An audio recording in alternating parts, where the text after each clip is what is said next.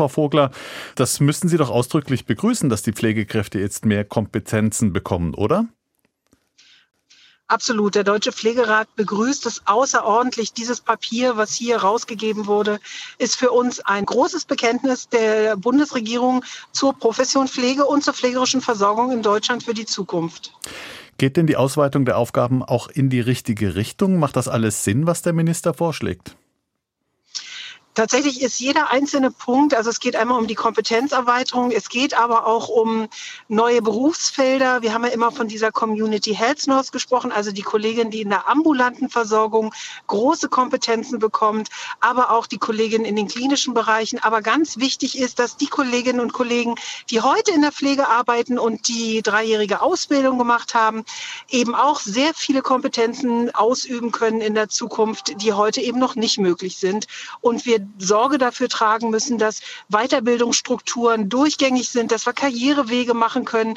Also die Profession Pflege hat mit diesem Papier und mit dieser Hoffnung eine echte Chance in Deutschland auch international Anschluss zu bekommen. Gibt es denn Bereiche, wo Sie sich vielleicht doch mehr erhofft haben oder sind Sie vollumfänglich zufrieden, so wie Sie klingen? Naja, das ist ja jetzt ein Eckpunktepapier und jeder einzelne Punkt wird natürlich weiter diskutiert werden.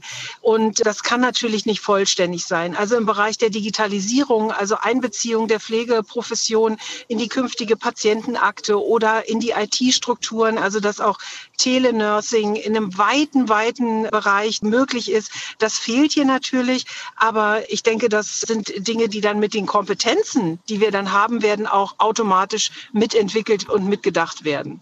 Eine Ausweitung der Kompetenzen bedeutet ja aber auch, dass die Pflegekräfte diese neuen Aufgaben erstmal erlernen müssen oder können die das alles schon und durften das bisher nur nicht?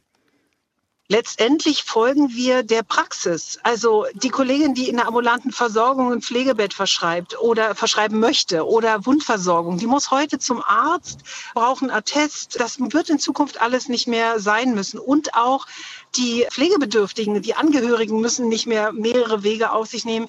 Das bündelt sich alles. Und gemeinsam mit der Bundesärztekammer, mit Dr. Reinhardt, haben wir ja auch heute in der Pressekonferenz gesagt, hier werden wir Gespräche führen, wie das sinnvoll miteinander aufgeteilt und geteilt werden kann.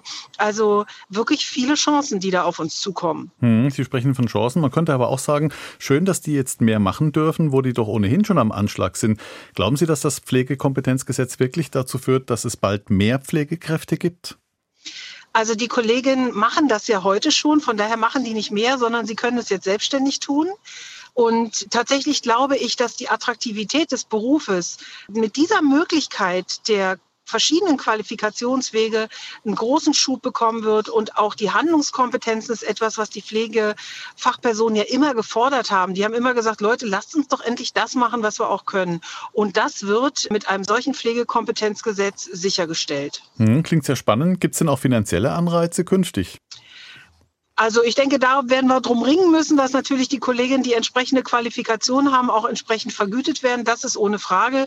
Das war heute natürlich nicht Thema. Die Finanzierung war ausgenommen. Es ging heute wirklich tatsächlich um das fachliche Zusammenkommen. Und hier waren wir auch ganz erstaunt. Es waren ja die Kolleginnen der verschiedenen ärztlichen Bereiche, die Krankenkassen, die Krankenhausgesellschaft, die Gewerkschaft Verdi. Sie waren alle mit am Tisch. Und letztendlich sind wir uns alle einig, das muss der Weg sein, den wir in der Zukunft gehen müssen. Die Ausgestaltung Gestaltung beginnt jetzt, aber der Erstaufschlag, der vom BMG gemacht wurde, stimmt uns zumindest sehr optimistisch und zufrieden.